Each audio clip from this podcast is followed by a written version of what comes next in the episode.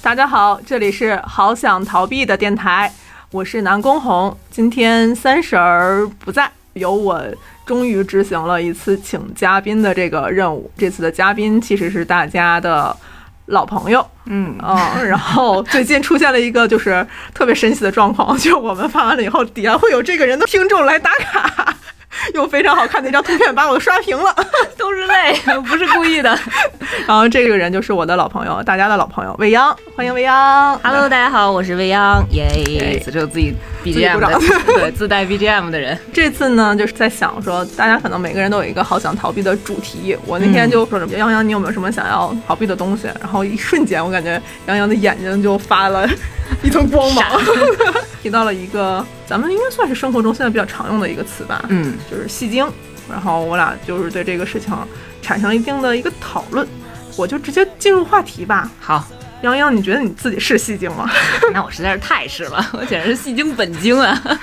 对，刚开始接受这个话题的时候，其实我是逃避的。我怎么能逃避戏精这件事儿呢？作为一个戏精本精，嗯嗯，其实从小的时候，可能大家遇到。呃，亲戚朋友来家里，然后家长都会说：“哎，你给表演个节目吧。”然后大家都会特别抗拒。然后我是那种有亲戚朋友来了以后，我会拉着我妈表演节目，说：“哎，你看这姑姑又来了，我要表演一个节目去。”基本上这样的开场。嗯，家里常驻舞台表演。对，家里的那个什么被单儿啊，然后好多什么发卡呀，都是必备道具。哎，我其实有一个特别想问的这个事情。我最近做电台，就是它补足了我很多从小到大的疑问。嗯，就是小的时候，全国各地的小朋友会演相同的类型的剧目吗？会啊，《新白娘子传奇》。对对对，biu biu。哦，果然是同一时代的人。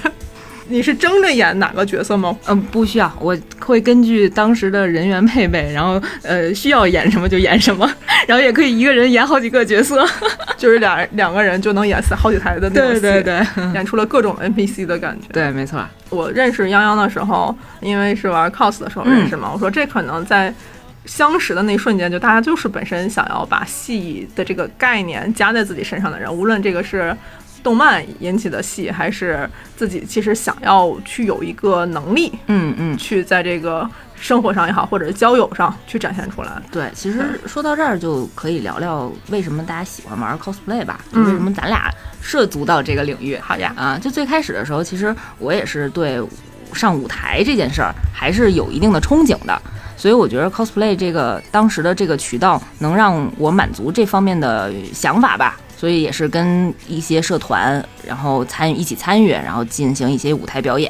就是你会在 cosplay 的过程当中，你会把自己投入到这个角色当中，然后你会模仿他的一些神态，模仿他的语言，然后带入他的心境啊，然后你再去演绎他，可能满足了自己一些就是演戏的欲望吧。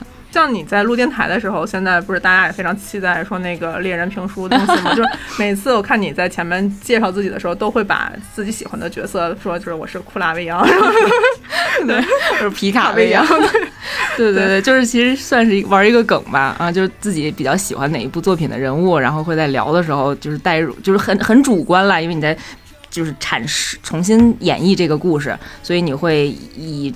他当时你喜欢这个人物的心情，然后去解读这个故事。咱们在当时认识的时候，会有分配到你不喜欢的角色，但是自己演的也很欢脱的时候吗？呃，会有，会有，嗯就是可能，可能对于这些角色没有说特别不喜欢或者怎样，就是可能没有被分配到那么核心主角的情况，但是。就是这个角色嘛，就每一个角色都是会有戏的，你只要把它表演好就可以了。就在那个角色上找到了一个共鸣，然后 对对对，作为一个演员的自觉，打引号的。当时就会觉得好像每一个角色到身上的时候，虽然可能不是主观意识选择的那个角色，但最后发现哦不行，这个角色就是我，没错没错。然后大家都投入了，然后尤其是线下我们在。对话的时候，就可能没穿着那些装备，然后也都会以当时角色的身份互相称呼啊，然后就会就是现在用现在的流行的说法，应该叫语 C 吧，语言类 cosplay。嗯，那会儿我们也就是这么玩，然后天天叫小公二姐，对，结果就变成了人生中的这种跟随性的外号。如果现在再给你一个 cos 的机会，你会想要 cos 哪个角色？我想一下，嗯，太多。太多了。最近其实在看《咒术回战》，是因为是因为工作的原因，因为电台的原因，好吧？对，然后本身。也追完了第一季的动画，然后我现在也在看后面的漫画的剧情。啊，如果如果有机会的话，然后可能会选择里面的，就是野蔷薇或者是伏黑会吧，两个完全不一样的人，一男一女，然后性格也完全不一样，但是都会很喜欢。嗯，看分工了，到时候。嗯，什么时候大家可能会喜欢这种戏多的朋友吗？Party 中的时候气氛更好。就是现在不是流行说叫什么气氛组吗？气氛担当。哦，这是还是因为那次那个社社会性新闻上才知道，原来我们都都是。就是被催眠的那个人，我以为所有进去了以后那场子大家人都是那么嗨，原来人家是职业的。对，有好多专业的气氛组。对，然后就是像咱们日常生活当中，就是比如说出去朋同学聚会啊，这个尴尬尴尬至极的场面，然后或者是像之前好想逃避也聊过的团建 等等这种场合的时候，其实是你有那么一两个专门气氛担当的同事或者朋友是很关键的。啊，起码不会造成现场的冷场，因为我是那种特别怕冷场的人，所以如果这个环境当中没有特别气氛担当，就主动承担这个责任的人的话，我就会来承担这个角色了，因为我特别害怕整个气氛冷下来，就是我会不停的在找话题，或者是。呃，调动大家的情绪吧，去一起讨论一个什么事情。其实有的时候也是被动的去入戏，对，因为毕竟血槽比较少。然后如果有别的人能够承担这个角色的话，我就退居二线了。就是我从小就是个特冷场的人啊，真的吗？我不觉着呀。就咱俩是不是没一起唱过 KTV？可能有，但是印象不深了。我是那种就是把啥歌都能唱成《分手快乐》的歌，就是就东北人的 KTV 特别的热闹，就他能把二人转舞台的感觉。搬到 KTV 对，还有一种就是你就感觉像日本打 call 组的那种，就是去 特别专业的一帮人，就他们都是在台上你跳起来那种，就我觉得我心灵上是雀跃的，但是我自己没有办法跟随。真的吗？那你是会因为场合和当时相处的人不一样，还是就永远都是这样的？就永远都是这样，就是这些人已经是真的是就是死忠了啊，就是人生啥丑事儿都见着过的姐们儿了。他们就哎呀，别管他，就是这种。对，所以你是那种很容易被带起来的人吗？对我特别容易带起来，因为我觉得我去跟对方唱 KTV 这件事儿，就已经决定了我们这个关系可能不会特别生疏。嗯啊，就很少说跟陌生人去，大家彼此也能够有一些熟悉感，那就嗨着来呗。对，就是因为平时就很忙嘛，然后也比较累，然后大家就是哎呀，好不容易。都一块儿去玩唱 KTV 了，也是一一些比较好的关系的朋友了啊，然后所以就就就没关系啊，就大家演起来吧，造起来，起来嗨。你自己觉得你自己是一个外向型的人格的人？嗯，不好定义，嗯，就是。这个这个问题，我其实自己也扪心自问过。我其实并不能算特别外向的人，因为当时我不记得是谁说，就你怎么定义内向外向，是去考虑说跟很多人外界的人交流沟通的时候，能不能给你获取能量，嗯啊，还是说消耗你的能量？是，呃，我觉得我还是消耗能量的，嗯啊，但是有的时候会。会会愿意做这种消耗，很多时候它不是一个单一，可能它是两个系统并存。对对对，看什么场合跟什么人关系还挺大的。嗯，你觉得自己戏精巅峰的时候是啥时候？就是自己享受的那个状态下，就觉得自己太怎么讲，太会演了。下一时刻，永远的下一时刻。嗯，就是其实。太会演这件事儿吧，就是分主观还是被动。像刚才小龚提到的，就是因为我之前专门就是找老师学习过即兴喜剧，两两三年前，啊，就有一段时间工作压力比较大，然后日常呢就觉得。不好好说话，就是这周围这些人都不太会好好说话，然后确实很想发泄一下。啊，当时其实是想正经的去学戏剧表演的，嗯，但是因为都大大部分都是脱产啊，就是一个三个月最短最短三个月的这样的课程，然后所以嗯阴差阳错吧，然后也朋友推荐，然后专门去找了一个给吐槽大会、脱口秀大会做编剧，然后也是专业去做脱口秀和即兴喜剧的一个老师，啊，他开的那种小小班儿啊，就去参加了，嗯。最开始的时候呢，他其实办这个呃课程的初衷啊，是希望说这些职场上的人，然后去在这种社社交场所不要太尴尬，怎么帮你缓解尴尬，嗯怎么教你在职场上的一些幽默感，嗯怎么去破冰，然后怎么去管理团队的时候，就是就是更游刃有余一这些。功能性太明显了。对 然后，但是我没想到我去上的时候，发现他其实确实是讲喜剧的那套逻辑，嗯然后在现场真的就是社死人格，就绝对现场就挂了的那种玩法。嗯。啊，就比如说让你跟完全陌生的人互视，就是这叫什么眼神接触，嗯对，然后玩儿呃比较亲近的游戏嗯。啊，然后就比如说我要给你传球，嗯。然后我就盯着你传到这个球，然后你接收这个球再传给另外一个盯着你的人看。嗯啊，当然这些都是完全陌生的人，嗯。对，然后通过这些游戏环节，然后大家加深了彼此之间的关系的时候，然后再进一步的给你讲如何你在一个非常短暂的情况下，然后先接住一个包袱，接住这个尴尬，然后再用自己的一个比较舒服的形式把它释放出去，就我觉得还是挺好玩的，你在那个场景的时候是属于就是血液沸腾了是吗？还 是就是挺开心的。然后老师也会觉得说，哎，你他还行，你为什么来？就是表演的可以，就可以最后做那个汇报表演的时候，你可以你可以上台的那种有一。个新的任务，最后对对对，嗯，就是我觉得那段时间的经历还是挺有意思的，然后也算是像你刚才讲的，就是比较会演吧，因为那个时候就，嗯。你不用考虑那么多，你不会考虑说你演这件事情，别人会不会觉得你假，或者是嗯，你为了什么目的去演，而是真的就是你要演好这个表演嗯啊、就很单纯。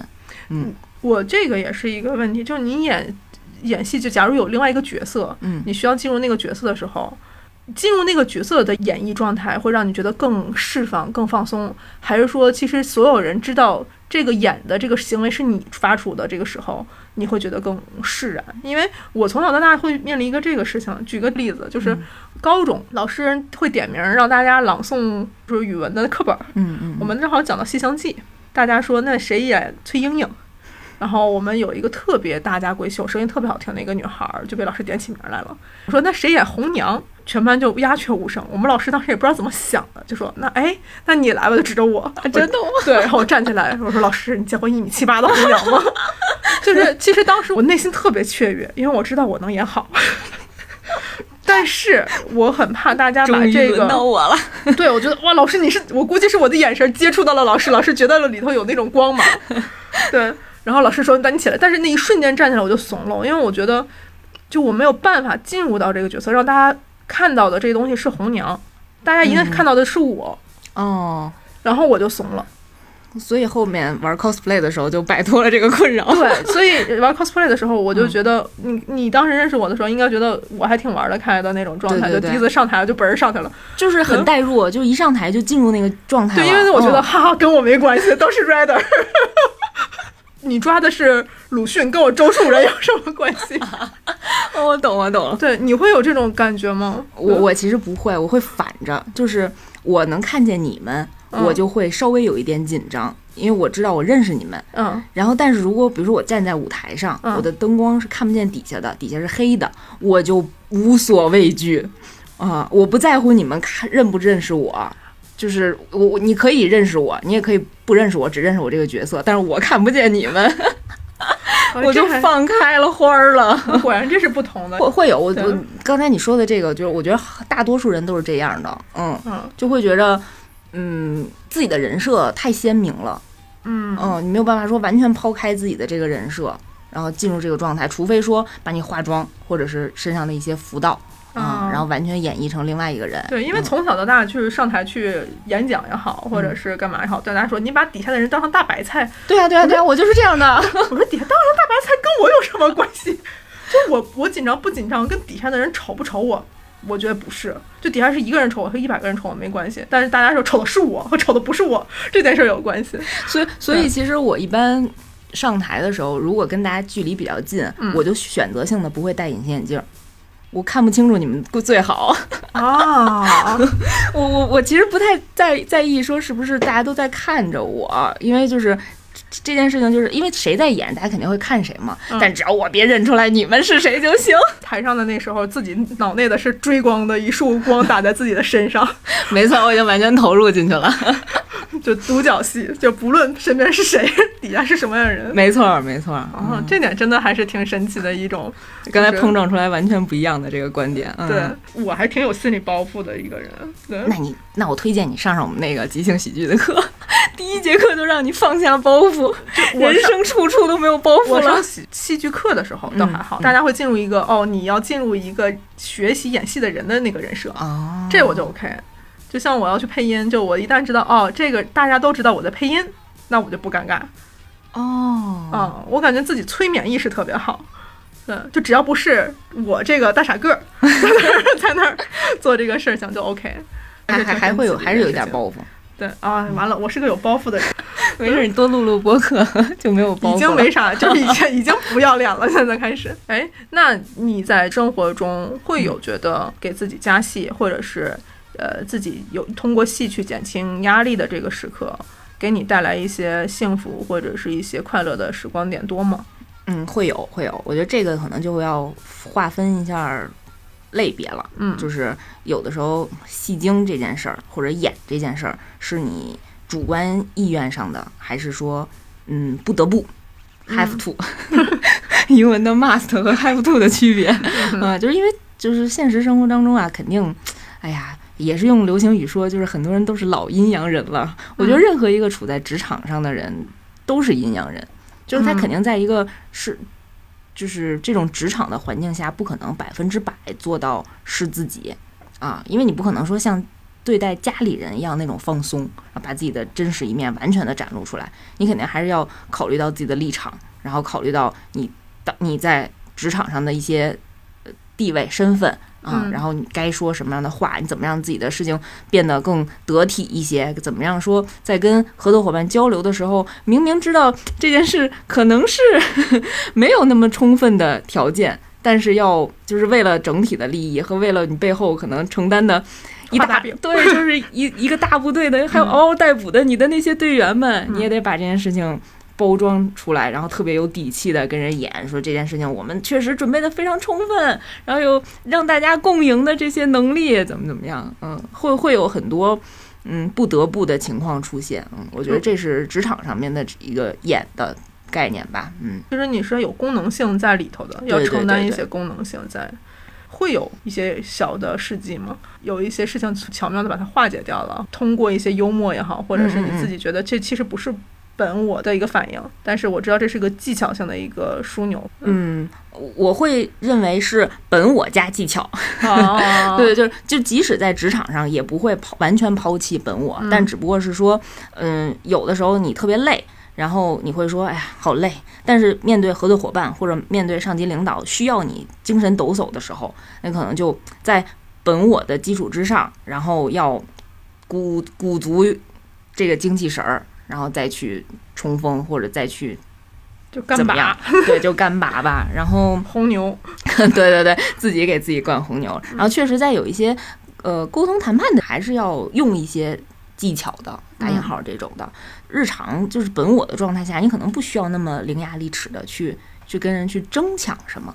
但是你在特定的场合，你需要把这个利益拿到，或者你的任务就是这样，所以你就要跟对方。去去争，嗯，但是争这件事儿可能本身就不是本我性格里面的一个要素，嗯，对对对，所以这都算是你你概念中那个戏的那个部分，哦，对对，很多时候大家说戏，在进入职场之后，嗯，会变成更加贬义的词儿，说这个人戏精，不这么想，但他这么做，然后还让人讨厌。身边有很多这样的人，吧？对对对，有的人啊段数比较高，段位比较高，有的人段位比较低，高的人呢，他会让你。觉不出来他是在演戏，嗯啊，然后但是其实你通过别人的口径，或者是你多年以后再去了解这件事情，发现他可能并不是那么想的，这就我觉得段位高的人表现。但是其实职场上充斥着段位特别低的人，就是你你你能清楚的感觉到他并不是这样想的，他只不过就是为了这个目的，然后想让你去帮他，或者是他不想。做这件事儿想甩锅给你怎么怎么样，然后他刻意的去，无论说是演的跟你关系特别好，然后演的跟老板关系特别好等等，就用这种小的手段吧。如果大家都知道你有一个火眼金睛，他会捂到火眼金睛前面吗？嗯，他会。我觉着我觉得很多人 他会试探啊啊，就大不了折了，但是我要是万一演过去了就呢？搏一搏，单车变摩托 是吧？对对对，嗯，毕竟还有百还有一半儿一半儿的概率，我我能演过去吗？有能瞒天过海呢？嗯，而且有的人可能不太在意，如果被识破了，后果会怎样？像对他来讲没什么成本。对对对，像你包袱这么高的人，你是不可能做这件事情的，就是因为你要承担后果，你不可能卖出来就是撒谎，或者是欺骗，或者是假意的去去对对人怎样，但是其实背后去做另外一件事情，因为你你你的包袱在这儿呢，你不会承担这样的后果。是不是大家都是排斥这个事情？基本上都是排斥，嗯，但是从我个人的角度来讲，有一种比较善意的演戏吧，嗯就是就比如说你当一个 leader 嗯啊，然后你要管理这个团队，那你可能知道，就是他目前确实没有办法百分之百完成这这个项目，他没有百分之百胜任这件事情，但是其实你是要鼓励他的，你还嗯要继续希望他以后能承担这件事情，所以你肯定还是要委婉的去跟他讲这件事情的好处啊，然后还是要鼓励他，就是你可以做这件事情，还是后面会推动他一把的。嗯，当然前提是就是你认可他主观上是是有成长空间的啊，可可栽培的，只不过现在阶段还有一些问题。有点望梅止渴。对对对，大多数被动演戏的时候都是对领导吧，嗯，大部分人是呃嗯合作伙伴也会比较多，合作伙伴嗯、对对对。为什么头都笑了？就是感觉好像合作伙伴的时候戏的套路会多一些，对领导的时候感觉更被迫一些。但是我还是希望能够更加真诚，然后我也在这个成长的道路上，慢慢的放下了自己的一些包袱，更能真诚的去对待这些事儿。就是即使是对待领导，该说不的时候也要说不。嗯嗯在进入职场之后，应该是有一个不断变化的过程吧。嗯，你刚进入职场的时候，就会说包裹起来自己，说进入到一个状态吗？会。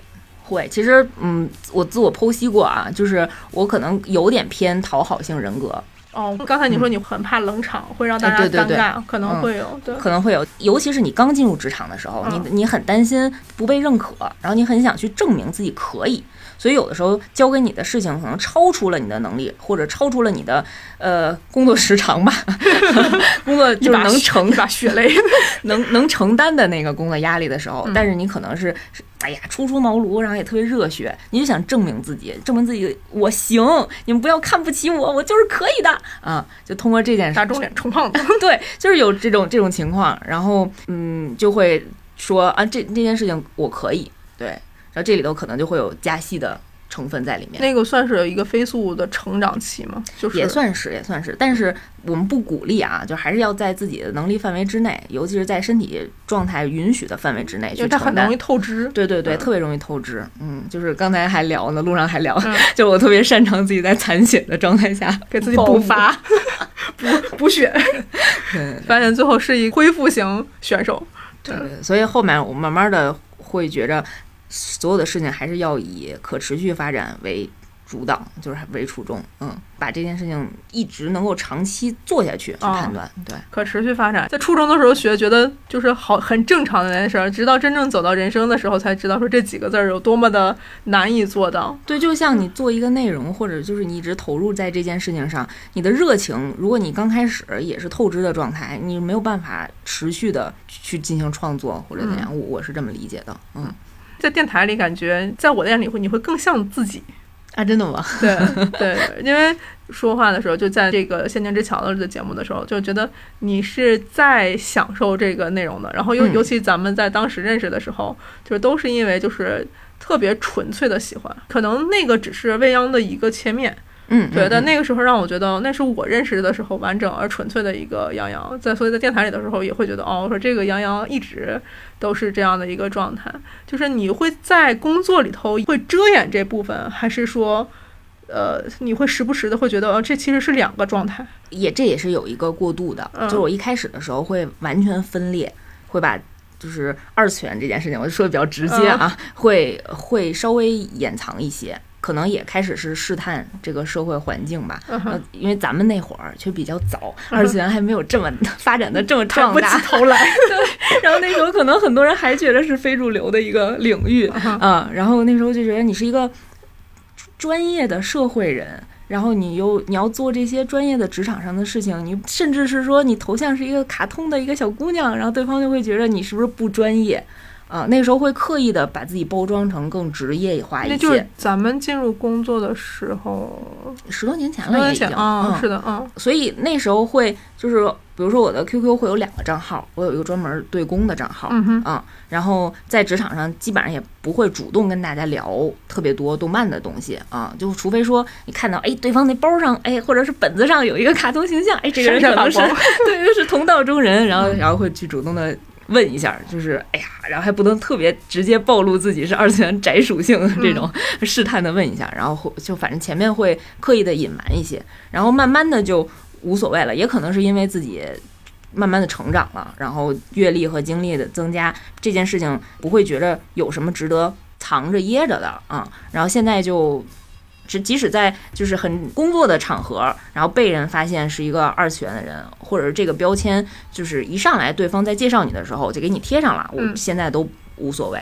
啊，而且我还反而会接受这件事情，嗯，我会觉得这就是我的标签儿，谢谢你认可我这一方面的事儿啊，说明我这件事情值得被你去说，说明我没准儿这件事情做的还还有那么个 火花儿吧。嗯，变成了一个附加值。对对对，嗯感觉以前是一个减分的一个对，以前会觉着，哎呀，对方在私底下会不会觉得，哎，这个人哦玩奇装异服。对二次元，哎呦，好奇怪啊。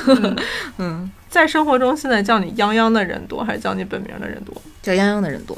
是吧？嗯对，这也是我现在的一个状况。嗯嗯，我觉得咱们可能真的把一些就是 ID 里生活的属性或者是角色嗯，带入到三次元，啊，这个话说的好中二。会的，就是而且你会发现，就是通过无论说是你演出来的，还是你本我，嗯然后就是影响的大家，就是周围的人会接受你这一面了，嗯，然后你就会觉得这是一个可双方都很开心的事情。这几年可能随着兴趣的变化和整个社会的这个引导，嗯还是有不一样。今天我看到那个新闻还挺震惊的，说因为你上期不刚好讲了汉服吗？啊，对对对，然后我看新闻说已。经以汉服市场说即将达到一个百亿市值的这样一个嗯规模的一个市场。我说嗯天呐，就是现在什么六百多万人群的这样的一个活跃。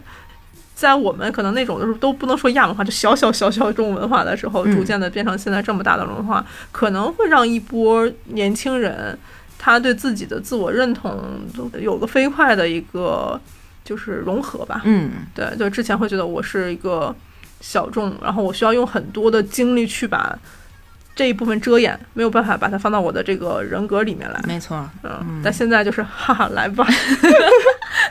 对，嗯，小公会会有就是被迫演的这些元素吗？我一直觉得我是感性特别钝感的人，就是钝感，对，就我的这些反应是来的特别迟钝的。就很多时候可能想到说，哎呀，我刚才应该演示一下，就这事儿已经过去 半个小时了。有一种那个，刚才跟人吵架，我应该这样骂就好了。对，但是就人生中会有一次，就是我当时回来准备创业的时候，嗯嗯，我相对去融资的时候会穿的比较正式，嗯因为大家当时我说对投行都有一种标签儿，会觉得是精英的标签儿。然后他们会有一次说是，哎，你们不是动漫二次元创业，你为什么穿的这么正式？哦然后我觉得，哦，大家对这事是理解的是吗？好了，我放松下来了。就那个可能就是穿这种 suit 或者是穿比较正式的衣服，那时候已经是对我一个比较进入戏的状态的一个暗示。我自己觉得我是一个特别容易被暗示这样的一个人，从小可能认识我的人都看我穿得比较散漫、自由、随便。没事，这都是总裁的标配啊，就是大 T 恤。就是舒服是我对这个世界的需求。嗯当然，就是可能质感上面会舒舒适一些，然后把自己架起来，我就觉得需要时刻紧张的的那个事情，都是让我觉得需要去调动戏的那个状态哦，在。那你是完全不会享受这一点，就是完全觉得这是一个消耗的动作，是吗？就是不不能说消耗吧，就是花费你精力。对我，我我问个特别私人的问题啊，嗯，你现在还有小号吗？很多人会有就是公司用的账号、朋友用的账号，嗯嗯微博也会有追星用的小号，然后嗯，会有会有，我觉得这是社会人的标配吧。呃，我我我也有第二个号，但是我确实是因为第一个号加满了，是快加满了，就是你会觉得多一个号是麻烦吗？我不会觉得，但是我会有分组，嗯，嗯，感觉是社会人必备的一个功能，就是分组对，就是发朋友圈是会分组的。就我就懒得没有分组也没有小号的啊，人，真的吗？对。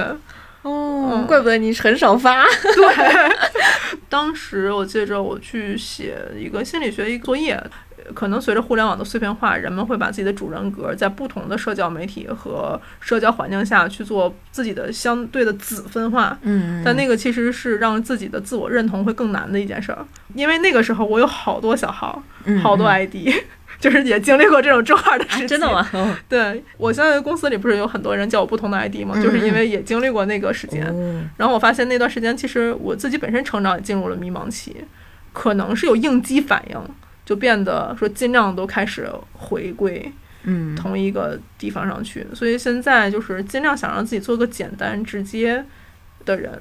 呃，对所有的人，可能我的朋友，我都会以自己认为是以相对比较一致的态度去对待他们，因为我希望大家看的是比较一致的我。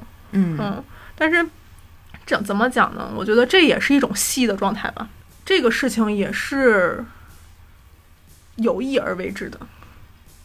嗯，我觉得这也是有意而为之的。就我突然想到那天看那个《Blue Period》，就是蓝色时期嗯那个漫画里头，正好讲到毕加索，说毕加索一生有十五万幅的作品，差不多。对，这是个高产的人呐。对，然后它里头有一句台词，我当时觉得看了以后特别震撼我。他说毕加索牛就牛在他的整个高产能和他的能力，能让所有的观众看到他想要观众想要赋予毕加索的那一面。就他是一个千人千面的人，真厉害，对。然后我当时那一瞬间觉得，啊哦，我说这其实也是一种特别牛的生活方式。这可能毕加索自己本身在创作上面走出了一条不同的，就是我不追求我自我的风格，我不需要用这个风格去名留青史，就所有的东西我都可以，是这种感觉。那把这件事儿从作品放到人身上，那是不是就是就是老话说的八面玲珑的人，可以对付各类的人？嗯，就让大家都会觉着能跟他交谈，能跟他把这件事情推推下去。我们假如说打到八面玲珑这个标签儿，嗯，对，现在不一定这个词儿是褒义还是贬义了对，咱们现在嗯都就先把它当成中性词，你可能第一印象中想到的人是谁？还真没有特别具象的人。我会觉着，如果是职业的话，嗯可能销售更偏向于需要做成这样的人，嗯，你觉得像何炅老师这样的人算是吗？算是，是吧？嗯哦，这样的话，真的我我是觉得我可能首先脑容量跟不上，就是没有办法算那么多的人，就是尽量把这个真诚的那个点还留着。嗯，主观上我觉得我自己希望自己演一个笨拙而直接的人。嗯嗯，有的时候直接是一件特别稀缺的美德，我觉着现在。嗯就可能就是因为就是像刚才聊的，就是社会上需要让大家演很多事情，所以有的时候你很想抛开这些复杂的包装，你就想要一个很直接的结果，甚至是这件事儿能不能做，你给我个。一句话就完了，而不是找那么多理由。最后我问了很久很久，你才告诉我说这事儿可能还是不行。那何必呢？所以我觉着，嗯，像小公说的，就是在现在的这个社会阶段，很多时候我们真的就需要真诚、简单的一句“不行”就可以了。哇，这个真的很难。嗯，对，就是能让自己伤害别人这件事儿，我觉得这是一个高位置的人才能做到的事情。即使你说是你是演的这件事儿，还是很虚，还是很嗯虚。对我觉得我自己在努力，但我没做到，我没做到。对，这个人生道路中，你现在的一个路口是希望更简单一些，还是说希望能有更多的选择，去变成不同面儿的自己？我希望更简单一些，但是，嗯，我会变成更圆润的自己，就是，哎呀，就这么说，就是多面体多到一定的极致的时候，就形成了一个球，就是这个感觉。嗯嗯，我希望我这个就是我的，哦就是我的自己，但是我本身我这个本我，我就可以应应对这些事情。修仙了，我觉得修仙了，就是能说白了，就是能到能拿一套方法论 对付所有的情况。其实你看，咱俩的终极目标是一样的。对，都终极目标都是因为懒。说的太对了。对，嗯像我们当时喜欢演东西，咱们俩就是可能真的是因为动漫的这个偏好选择了 cos，、可能还有人去选择了话剧，嗯，对，会想说，如果人生再重新来过，有不同的选择会有？会有，我 就是之前也有很多人玩这个游戏的时候，嗯答案都是一样的。就是如果我不太去考虑自己的专业能力啊，嗯或者是呃谋生的啊、嗯一些必要性的话，我会选择当一个话剧演员。啊 我好想啊！因为这事咱俩也没对过，我是突然想到了。对我特别想，嗯。我就因为我觉得话剧满足了我所有的对于演绎这件的事情的憧憬，嗯就是我看不见底下的人，我是站在一个舞台上，然后有聚光灯，且不像说拍电影这种事儿是嗯导演和说白了导演和剪辑最后来确定决定的最终的成效。你那个舞台，你就可以发挥自己，对对对，而且每一场都是新的一场演绎，嗯。以后有机会的话，有机会吧看看我们嗯咱们能不能参与一下？我自己是觉得内心中有个小声音，但是觉得自己又怂，还有这个苗子，放下你的包袱。对对，那你会接受说声音的演绎，还是说就是必须得是人参与进去的？慢慢来吧，现在不是就在声音的演绎着手吗？对，人参与的肯定会更好。对对对，我已经迈过了自己人生第一步，就是通过那个即兴喜剧的一些培训，然后让自己逐渐的。呃，克服能看见底下的人也没有关系这件事情了啊、因为都是小剧场，嗯然后都是是有的时候都是熟人儿，所以怎么打破这个这个尴尬？嗯，嗯嗯其实录电台应该算是，快一年了，觉得一年可能就是刚刚终于坚持到可以 步入正轨了。对 对，终于坚持下来了，对很很不容易。我这现在还十期不到呢，我觉得我们可以磕磕绊绊。就是这一年下来，你觉得在电台中会有变化吗？刚开始的时候其实特别紧张，然后也有好多包袱，甚至话筒一打开就不会说话了，就是然后准备的稿子就就都忘了，也不知道自己在干什么，然后磕磕绊绊的，呃，会会有这样的过程，然后后来就放开了。我觉得我是属于，嗯，越放得开，越能把演的这个成分融融在自我里面。就是后面更熟练了吧，然后更放开的话就，就就不会说我刻意的要假装做一件事情什么效果，我这儿要笑，我这儿要进感动的情绪，哦，我觉得这些不是的，就是当你越来越放得开的时候，你就真实的表现自己就好了。嗯，我特别喜欢听你讲东西。啊，真的吗？对，我不知道 咱俩就不用商业我互夸了。我不知道你有没有这感受？那天我其实也回头再去听那个《风之谷》，听你在讲里面的一些画面也好，或者是人物关系也好，它里面那个场景，我的脑子里会随着你的那个讲述再演绎出来，整个它那个颜色和他当时的动作，他那个整个线条的流动，我觉得我能渐渐的回想起来。主要是因为你想象力太丰富，真的吗？主要是因为你的构构想能力。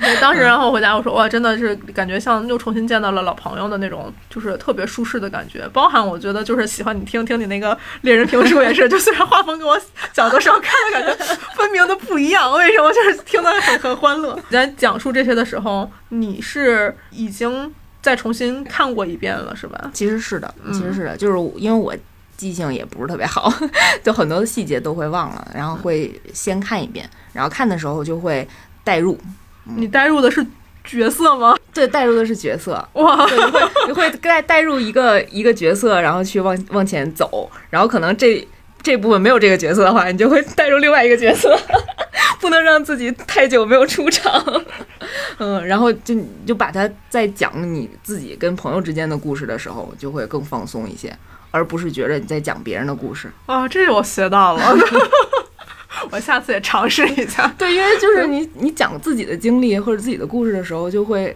就会更放得开。嗯嗯，确实是，就是可能先体会这个人物他的心情吧，然后再觉着你你代入一些。对，因为我每次讲一个东西的时候，我都觉得我在客观的描述这个事情。虽然我的情绪非常澎湃，但是就让我觉得就是像一个硬塞给人家啊吃安利的人。这个地方我一直没有很好找到自己的一个位置。我觉得也可以喂它 吃下去。我我从小就觉得很羡慕，就是人家我妈经常会对比别人说说，你看人家可以娓娓道来。我说娓娓道来这个词儿真的很就很难做到。哦，原来是这样子，就其实还是代入的身份不一样。也就是小骨头，这样换成我的搭档就吐槽我说他就是一戏精而已。那你看，这就是很好的一个戏精，没错。然后我们也特别珍惜，就是能够欣赏我们这种戏精本质的朋友，真的感谢各位听众。对，谢谢大家。嗯，对。最近有哪些想推荐给大家看的作品？那说到这儿，其实我还挺想推荐我当时那个即兴喜剧老师 他出的一本书的，完全没有广告，我一定要把这一段发给我那个老师啊。他专门出了一本书叫《幽默感》，对他其实并不是说这通过这本书介绍让大家去表演喜剧，嗯啊，他像我刚才讲的，他其实是说在你日常生活当中如何运用自己的幽默来化解很多尴尬啊，然后尤其是在你的职场上。然后，甚至是，嗯，跟陌生人的接触的过程当中，怎么能让对方就是很快速的，呃，对你感兴趣，然后认可你，然后愿意跟你交流交往，嗯，是是这样的一个功效。大催眠术，对，确实是，就是让你让我觉得，因为让一个人能变得有趣起来，这件事情特别重要。嗯，我特别想当一个有趣的人，而不是一个有意义的人。好想逃避的这个电台刚请来的嘉宾，咱们就着逃避的话题了解对方。大澡堂子文化不就是赤裸相见吗？对。然后希望能达成的就是录完了以后，大家真的能坦诚的、更加舒服的把一些事情能分享出来。嗯，对，其实是想达到这样的一个一个气氛，不知道能不能成。虽然你看这一期咱们叫好想逃避生活中的戏精，但发现说说说说说，觉得哎。戏精这事儿，我就是戏精本精啊！对对，嗯，会有很多想逃避的时刻，但是也是希望大家看到这里面更多积极的一面吧。嗯，那今天你是以什么身份来报幕呢？你觉得？戏精泱泱，大家好，我是戏精未央。那今天就是我们这一期好想逃避的电台。嗯，然后。很感谢杨洋这次被我临时抓过来，谢谢，谢谢小公邀请录《好想逃避》第一次邀请嘉宾的这个处女座，对，肯定有各种不完善的地方。大家如果要是有一些新的问题，欢迎给我们在评论里留言，谢谢。希望大家多多留言，多多跟我们讨论互动。嗯，好，那今天就这样，嗯，拜拜，拜拜。好，时间留给戏精未央，隐藏着黑暗力量的钥匙啊！口头语，泱泱，你自己会回去听你的电台吗？我还是分阶段。我最开始的时候，刚做电台的时候，特别不敢听，就是可能对自己的声音不太熟悉，然后有的时候不小心碰到了音频的开关，然后放出来自己的声音的时候会崩溃，说啊这是谁？谁在说话？然后就把手机扔扔掉。嗯，对。然后现在就会好一些，因为现在可能。一是需要听一下具体的内容去做剪辑嘛，嗯啊，然后二是自己录的特别开心的时候，然后希望再听一遍，重温这份开心，嗯，然后会自己听的时候自己笑自己哭，哇，这个真的是很牛，对，然后会说这个他怎么这么有病啊，会说自己，嗯，就是上次我听好咱俩录的那那那一期节目，嗯，你在片头加了一个特别温柔的那一段。对 对对，对 我有的时候自己录，就如果没有关没有这种搭档对谈的话，然后自己会控制不了自己，就会有不同的人格出现，然后我也不知道当时为什么是那种声线出来的，嗯，但是很受大家的欢迎，可能有反差吧。那是我妹妹哦，小魏小杨，对魏小杨。